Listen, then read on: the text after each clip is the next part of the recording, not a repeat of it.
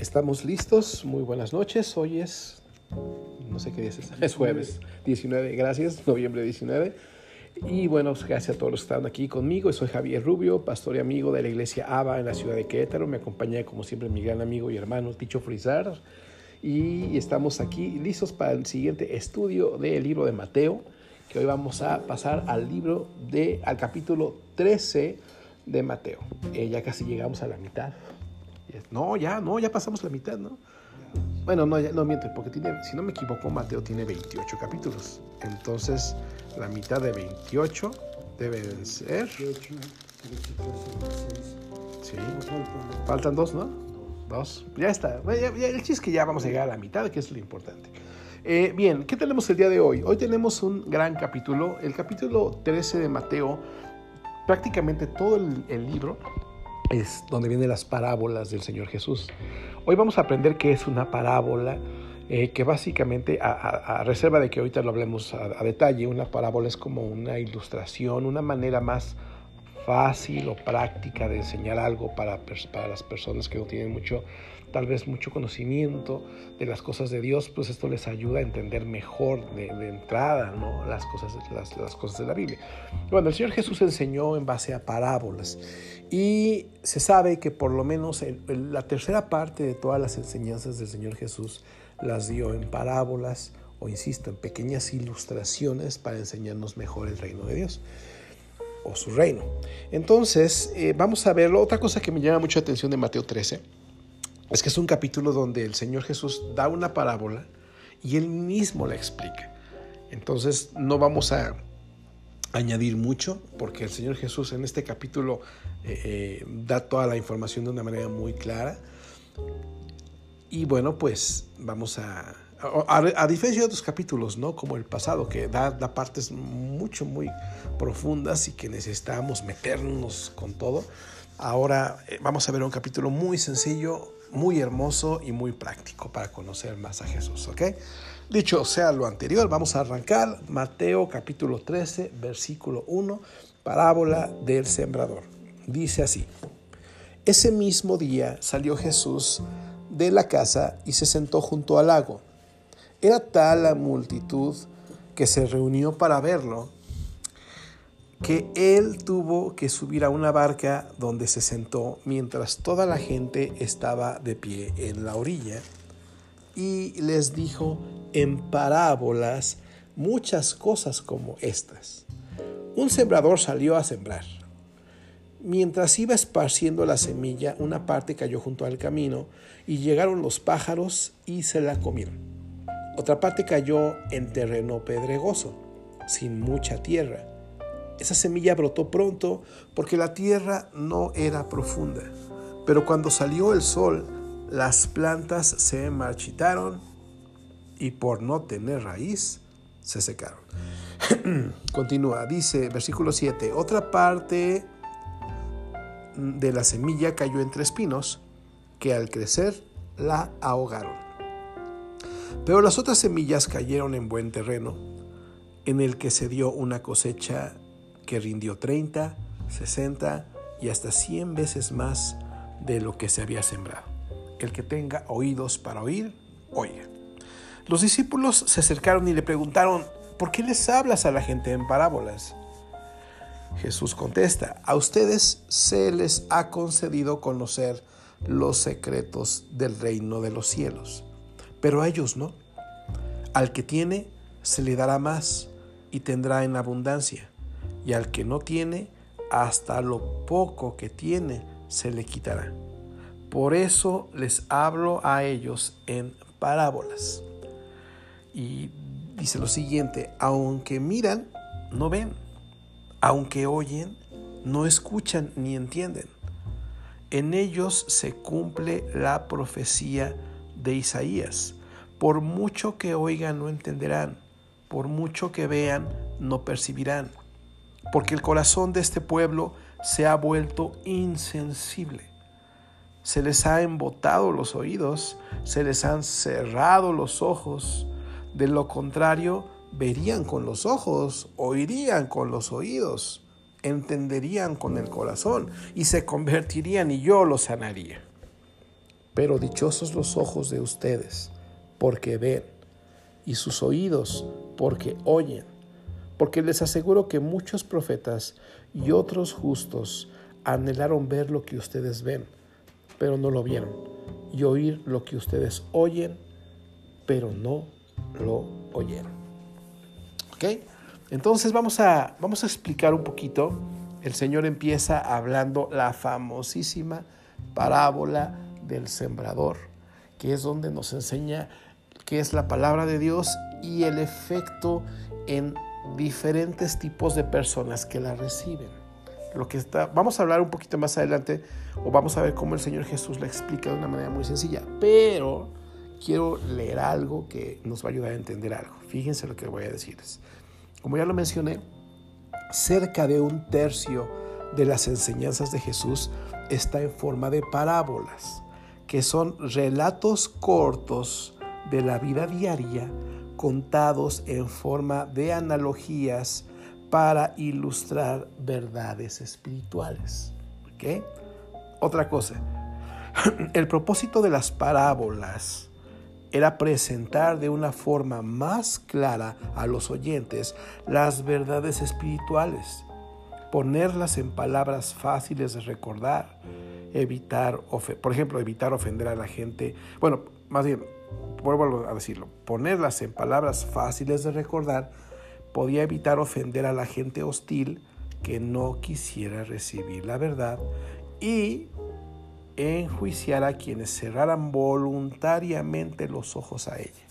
O sea, a los que no querían, esto les podía ayudar a querer. O más bien a los que tenían la posibilidad, como que la, necesidad o tal vez el deseo de aprender más, las parábolas les ayudaban. Pero también dice aquí que las parábolas eh, eh, eh sacaban a la luz a las personas que voluntariamente se alejaban de Jesús. Eso, para eso se veían las parábolas, ¿sí? Otra cosa importante. Em, esto que acabamos de leer, la parábola del sembrador, constituye una de las ocho parábolas mayores sobre el reino de Dios. Ojo, su mensaje central es que el evangelio del reino llegará con diverso grado de éxito al corazón humano. Por eso decíamos, unos lo van a aceptar más, otros menos, ¿verdad? Es una realidad. Los judíos estaban esperando un reino apocalíptico que no podría ser resistido y que destruiría por completo al mal. Por ejemplo, los romanos, ¿no? Esperaban que el Salvador, el Mesías, llegara y se surtiera a todos los romanos. Los judíos no podían concebir un reino fundado en el servicio, que llegara calladamente para solicitar la respuesta humana e ir expulsando el mal de lo que Jesús explicó acerca de esta parábola, que lo vamos a leer un poquito más adelante, también aprendemos que el reino está constantemente presente, aunque no consumado, ¿eh? que la autosuficiencia se opone al Evangelio y que, se, y que se puede esperar, o más bien, y que se puede esperar una gran respuesta. Dice que algunos 30, 60 o 100 por uno. ¿okay? Entonces, quiero retomar esta última frase que leímos la autosuficiencia se levanta en contra del Evangelio, pero otras personas lo reciben y el, resultado es asombroso.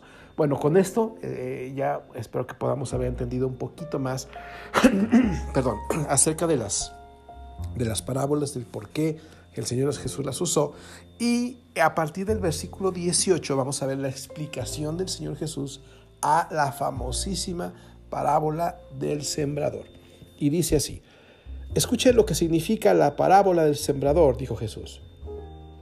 Cuando alguien oye la palabra acerca del reino y no la entiende, viene el maligno y arrebata lo que se sembró en su corazón. Esta es la semilla sembrada junto al camino. El que recibió la semilla que cayó en terreno pedregoso es el que oye la palabra e inmediatamente la recibe con alegría pero como no tiene raíz, dura poco tiempo. Cuando surgen problemas o persecución o persecución a causa de la palabra, enseguida se aparta de ella. El que recibió la semilla que cayó entre espinos es el que oye la palabra Pero las preocupaciones de esta vida y el engaño de las riquezas la ahogan, de modo que ésta no llega a dar fruto. Pero el que recibió la semilla que cayó en buen terreno es el que oye la palabra y la entiende. Este sí produce una cosecha al 30, al 60 y al 100 por uno. Nada más me brinqué algo que quiero aclarar o quiero comentar. En el versículo 12 hay una, hay una frase muy difícil. Dice, al que tiene se le dará más y tendrá en abundancia. Y al que no tiene, hasta lo poco que tiene, se le quitará. Eh, el Señor está hablando de la capacidad que tenemos para atesorar lo que Él nos dice. Hay gente que valora lo que Dios le enseña en la palabra y lo atesora, lo protege, lo hace suyo. Y dice el Señor que, que ese se le va a conceder más. Porque en el versículo anterior, en el 11, dice, a ustedes se les ha concedido conocer los secretos del reino de los cielos. Dice, pero a ellos no, se está refiriendo a los judíos, se está refiriendo a los religiosos, se está refiriendo a las personas que, que cerraron voluntariamente su corazón hacia la palabra. ¿no? Entonces, cuando uno eh, valora, atesora lo que Dios le da, Dios dice, te voy a dar más, mijo, porque la actitud es correcta. ¿no? Pero al que, al que tiene poquito y no lo valora y, no sé, lo menosprecia, Dice, hay una cosa que es frase, esa frase es importante. Dice, y al que no tiene, hasta lo poco que tiene se le quitará. Vimos en la palabra del sembrador cómo algunos oyen la palabra del reino y no la entienden. Y viene el maligno y ¿qué hace?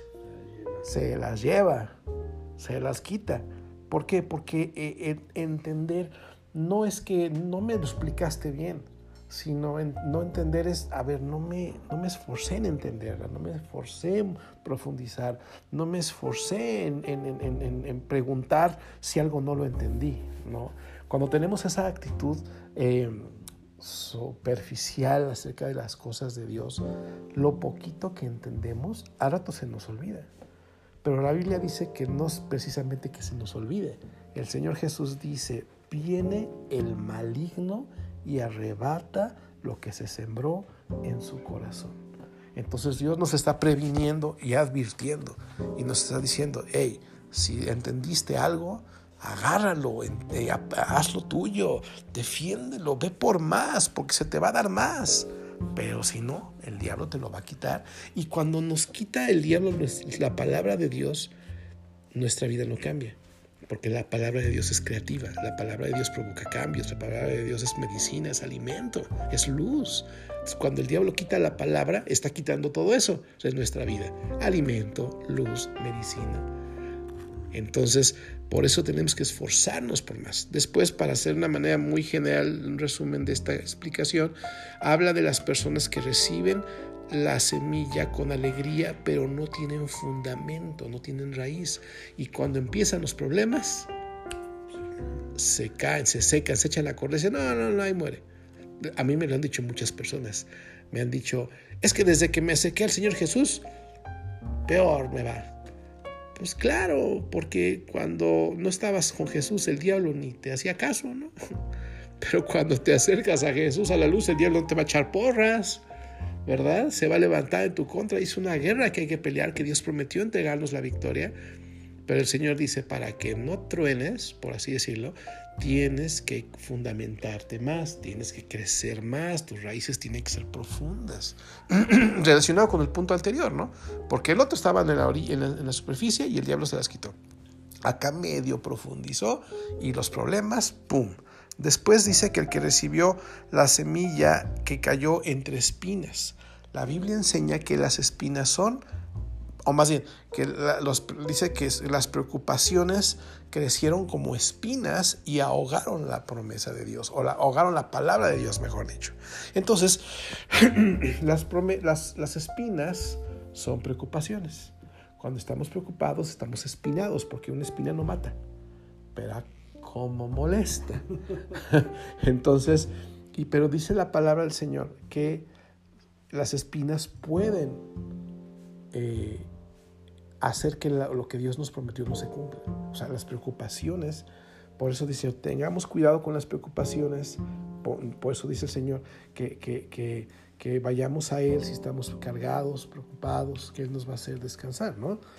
Entonces, también nos enseña que tengamos cuidado con el engaño de las riquezas, porque eh, lo que tenemos hoy, mañana no lo tenemos, ¿no? O sea, las riquezas es, una, es un espejismo. Nada en este mundo te da certeza, nada en este, ninguna cantidad de dinero te va a dar seguridad. Nada. Es lo que decía, ¿no? De que, de que una, una cantidad de dinero te puede hacer comprar una cama, ¿no? Pero no te puede dar descanso. ¿Sí? Es un engaño de las riquezas. Y, y en resumen, antes de continuar, nos damos cuenta que el diablo, que eh, el, o más bien, no, no, no cuidar lo que Dios nos da en su palabra, no profundizar en su palabra y estar total, completamente preocupados, olvidando su palabra, porque su palabra dice que Él tiene cuidado de nosotros, ¿no? Entonces, esas, esas tres situaciones nos roban la palabra de Dios de nuestras vidas y estamos en problemas. Pero también tenemos que tener confianza porque dice, pero el que recibió la semilla que cayó en buen terreno es el que oye la palabra y la entiende. O sea, la agarra, la escucha, la entiende. Este sí produce una cosecha al 30, al 60 y al 100 por uno. Como decíamos eh, hace un momento, hay, hay casos de total éxito. Su palabra va a tener éxito en nosotros. Pero tengamos cuidado de que no nos la roben, de que no estemos nada más en la orillita y que no estemos, o, eh, nada más en la superficie, perdón, y que no estemos preocupados, porque entonces las, las, preocupaciones también nos la van a quitar. ¿ok? Espero que hayamos podido entenderla bien y vamos a pasar a la siguiente parábola o a la siguiente historia en el versículo 24. Dice así, Jesús les contó otra parábola. El reino de los cielos es como un hombre que sembró buena semilla en su campo. Pero mientras todos dormían, llegó su enemigo y sembró mala hierba entre el trigo y se fue. Cuando brotó el trigo y se formó la espiga, apareció también la mala hierba. Los siervos fueron al dueño y le dijeron, Señor, ¿no sembró usted semilla buena en su campo? Entonces, ¿de dónde salió la mala hierba? Esto es obra del enemigo, les respondió. Le preguntaron los siervos, ¿quiere usted que vayamos a arrancarla? No, les contestó. No sea que al arrancar la mala hierba, arranquen con ella el trigo. Dejen que crezcan juntos hasta la cosecha. Entonces les diré a los segadores, recojan primero la mala hierba y átenla en manojos para quemarla. Después recojan el trigo y guárdenlo en granero. Qué fuerte, ¿no? Más adelante está la explicación de esta parábola. Por eso, después de esto, da otra parábola y después da la explicación. Así que vamos a, vamos a continuar leyendo y ahorita llegamos a la explicación. Tercer parábola, versículo 31. Les contó otra parábola. El reino de los cielos es como un grano de mostaza que un hombre sembró en el campo. Aunque es la más pequeña de todas las semillas, cuando crece es la más grande de las hortalizas y se convierte en árbol, de modo que vienen las aves y anidan en sus ramas. Les contó otra parábola más. El reino de los cielos es como la levadura de que una mujer tomó y mezcló en una gran cantidad de harina hasta que fermentó toda la masa. Jesús le dijo a la multitud todas estas cosas en parábolas. Sin emplear parábolas, no les decía nada. Así se cumplió lo dicho por el profeta Isaías. Hablaré por medio de parábolas. Revelaré cosas que han estado ocultas desde la creación del mundo. Ok, vamos a, antes de, que, de pasar a la explicación que Jesús dio de la parábola de la mala hierba, que es muy fuerte, vamos a, aquí necesitamos parar un poquito con las otras dos parábolas que, que el Señor habló del reino de los cielos, que es como un grano de mostaza y que también es como la levadura de una mujer. Eh, tan sencilla. Dice la palabra que si tenemos fe, como un granito de mostaza, le diríamos a una montaña que se quite y se va a quitar, ¿verdad? La, el reino de Dios no se ve, el reino de como granito de mostaza no se ve, el reino de Dios también como que es un asunto que la gente tiende a menospreciar, decir, ya vienes con tus cosas de Dios. Sí, tú lo ves pequeño o a veces no lo ves, dudas de su eficacia, dudas de su poder, pero ¿qué crees? Cuando se siembra en una tierra buena, crece y es el árbol más grande de todos. Sea, tiene, un, tiene un impacto asombroso y habla, dice, habla también de que vienen las aves y anidan en sus ramas, sino que da sombra, da cobijo. O sea, es un impacto el, que tiene el reino de los cielos, aunque de entrada no se ve o puede ser pequeño. ¿ok? La otra parte que habla de, de, la levadura básicamente es la capacidad del reino de los cielos para fermentar o hacer crecer, porque eso es fermentar, ¿no? Cuando se le pone, ¿cómo se le llamaban los pasteles royal, no? Sí, este. ¿Levadura? Fermentar, sí, no, este. Sí, fermentar. Fermentar, ¿no? Lo hace grande, lo hace esponjar, ¿no? Se fermenta y crece. Por eso el Señor dice que una mujer tomó el, la levadura, y lo mezcló con una gran cantidad de harina y toda la masa se fermentó. Es una promesa de Dios, ¿no? Porque cuántas mujeres, cuántos hombres no, no han sido los únicos de su familia o los únicos de su empresa, no sé, que han conocido de Dios y a través de ellos Dios alcanzó a muchísimas personas, ¿no?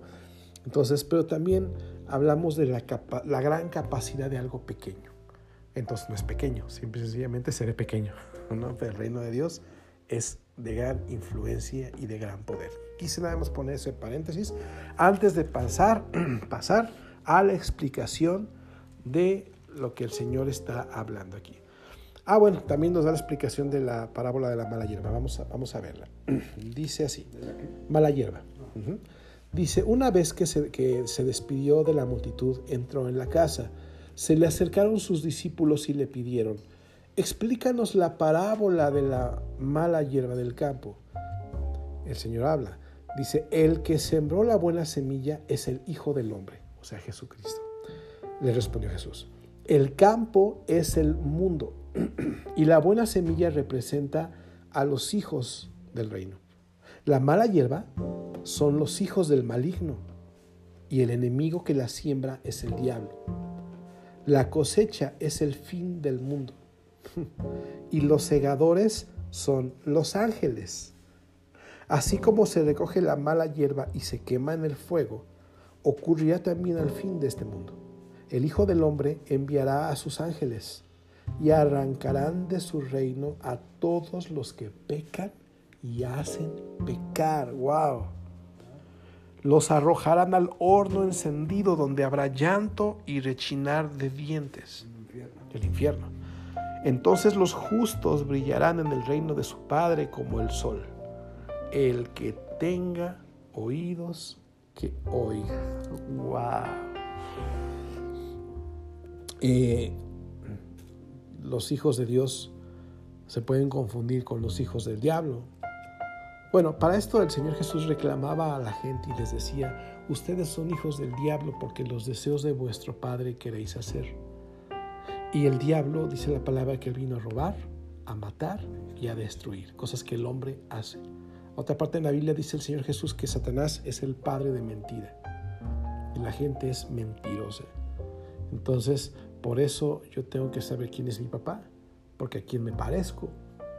Entonces, yo es para todos. Por eso el Señor dice, el que tenga oídos para oír, oiga.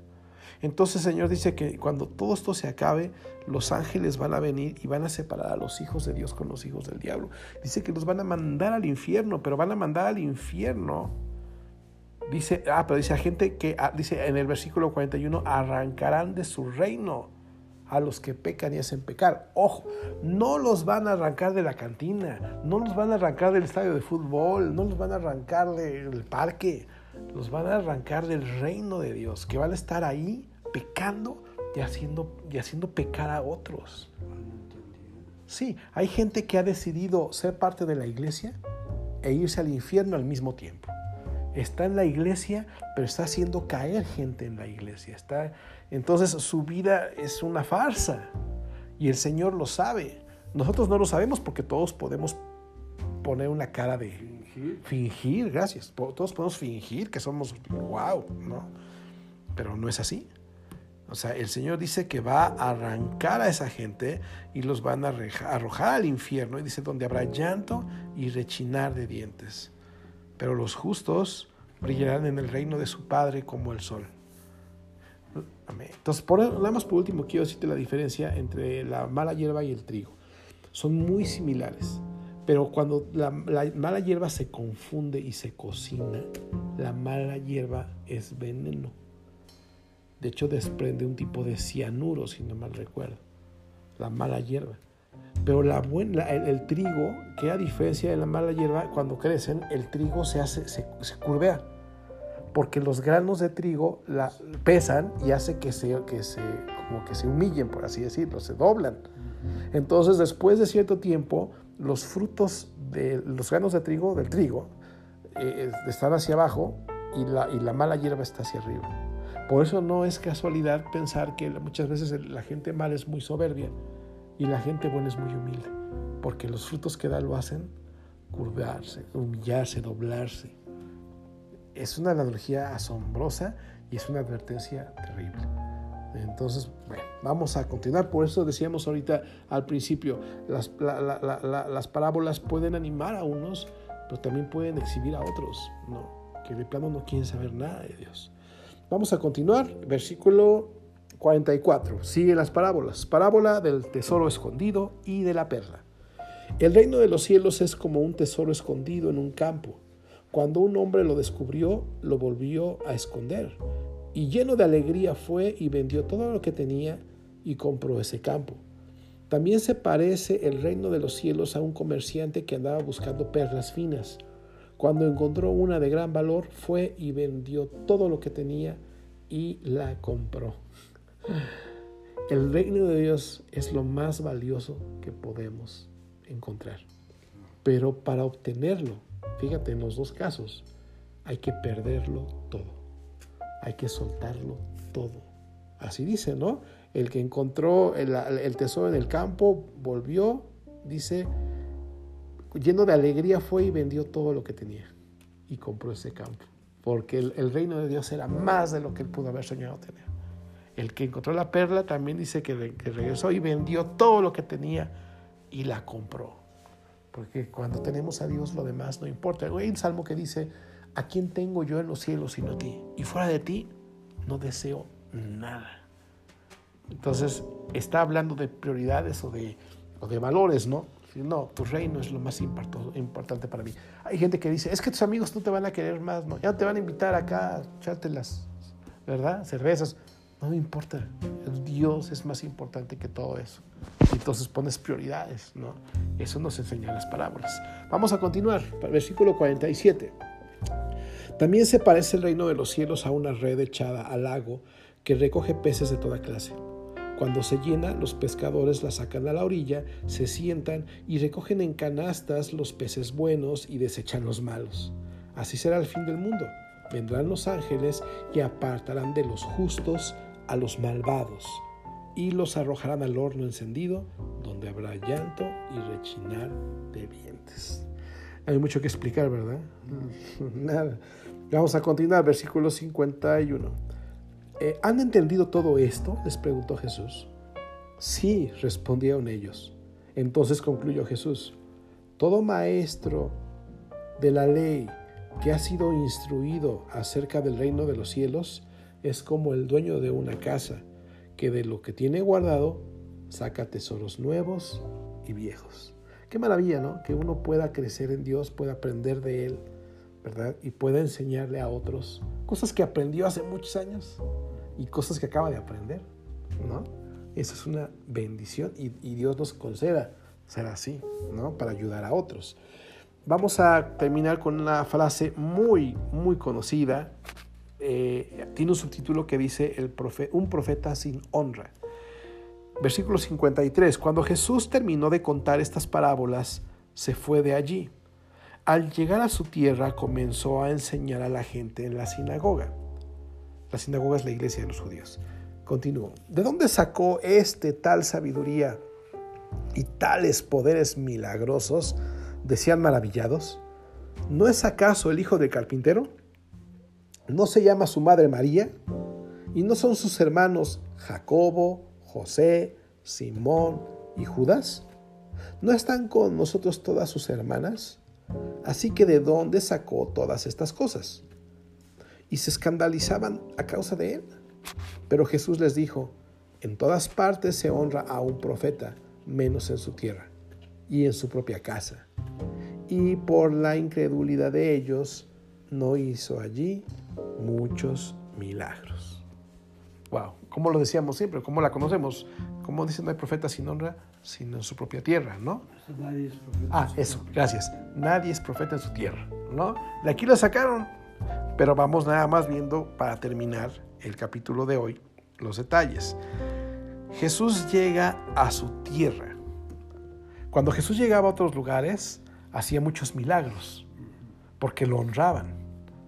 Y cuando llegó aquí, la incredulidad evitó el, flujo de los milagros. Entonces muchas veces nosotros cuestionamos a Dios, nos peleamos con Él, le dejamos de hablar. Yo un día le dejé de hablar a Dios tres semanas porque la muchacha que me gustaba no me hacía caso. o sea, pero yo quería el milagro de dejar de ser soltero, ¿no? Yo quería muchos milagros, pero la realidad es que yo nada más veía la supuesta incapacidad de Dios para cumplir mis milagros o hacer milagros en mí. Pero yo no, yo no era, yo no me veía en el espejo. Yo no veía mi incredulidad. Yo solamente le cuestionaba y le re- reclamaba al Señor. Y el Señor dice, cuidado, la falta de milagros en tu vida es por tu incredulidad, no por mi incapacidad de hacerlos. Y esta gente establece algo. Dice, oye, yo te conozco. Eres hijo del carpintero. En otros lugares era el hijo del rey de reyes, ¿no? Era el rey de reyes. Y acá nada más era el hijo del carpintero. Era como el hijo de la vecina, ¿no? Para los que nos escuchan en otros países, el hijo de la vecina, o sea, que alguien es hijo de vecina o hijo de la vecina, es una frase despectiva, es una frase como, "Ay, tú eres hijo de, no sé de quién, no me importa de quién eres, no, no eres importante, ¿no? Entonces, para ellos Jesús era el hijo de la vecina y querían milagros. Por eso no así no funciona. También otra cosa que nos deja ver es que el Señor Jesús, ya lo vimos en el capítulo antepasado, si no me equivoco, eh, donde ya aparecen los nombres de su familia, que tuvo hermanos y hermanas. Aquí están. De hecho, el primero que es nombrado es Jacobo. Jacobo, con el tiempo, el nombre se derivó en Santiago. No me hagan mucho caso, sé que de latín es Jantus Jacobus, si no, mal recuerdo. O sea, Santo Jacobo. Santo Jacobo con los años se fue cambiando a Santiago, pero realmente Santiago viene de Jacobo. Y Santiago o Jacobo fue hermano del Señor Jesús y escribió el libro de Santiago que está antes del libro de Hebreos en el Nuevo Testamento, que es un libro asombroso.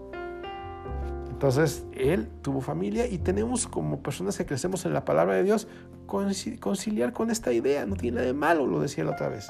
O sea, él, Señor Jesús, tuvo más hermanos y ya. Pero el Señor Jesús nació del vientre de su mamá, del vientre de María, y María fue la mujer que Dios usó para salvarnos, o para, a través de ella Dios nos salvará a todos por medio de Jesús. Ya, ¿cuál es el problema? ¿Sí? Pero bueno, aquí quedémonos con esto.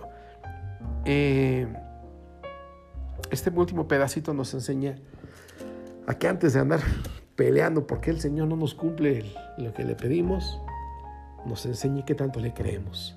Y como hemos estudiado en otros capítulos, le podamos decir, te creo Señor, pero ayuda a mi incredulidad. Pues vamos a agradecerle a Dios por este capítulo, el capítulo 13. Eh, espero que nos haya quedado claro y cualquier duda que tengan no duden en escribir, pero eh, léanlo de nueva cuenta una vez escuchado este, este, artículo, este capítulo, lean, leámoslo de nueva cuenta y esto nos va a ayudar mucho a entender más y el Espíritu Santo de Dios nos ayude a entender su palabra. Oramos. Señor Jesús, gracias por este, este honor de caminar contigo mientras leemos la Biblia, escucharte, sentarnos al lado de tus discípulos, al lado de toda la gente que te oía y también escuchar nosotros lo que tú em, estabas hablando y que se quedó asentado en tu palabra. Gracias Señor por, por las advertencias ¿no? que, aprendemos en, en, las parábolas, Señor. Advertencias de lo que va a pasar al final. Advertencias de que tanto tenemos que cuidar tu palabra para que no nos sea robada, o, sino para que dé mucho fruto en nuestra vida, Señor. Parábolas que nos enseñan prioridades, Señor Jesús parábolas que nos enseñan la verdadera dimensión de tu reino, cuando la verdad pues, parece una semilla de mostaza, pero es un gigante, es algo que no podemos entender. Como algo tan pequeño es de tanto impacto, Señor. Gracias, papá. Y, y, de veras gracias porque las parábolas del tesoro escondido y de la perla nos enseñan que no hay nada más valioso que tú, por ejemplo. Y parábolas como la de la red, que nos enseñan que nadie va a pasar eh, disfrazado al cielo. Tú vas a colarnos así como con una coladera y, desde hoy queremos estar contigo para que cuando llegue ese momento pueda terminar nuestra vida y podamos estar a tu lado sin temor.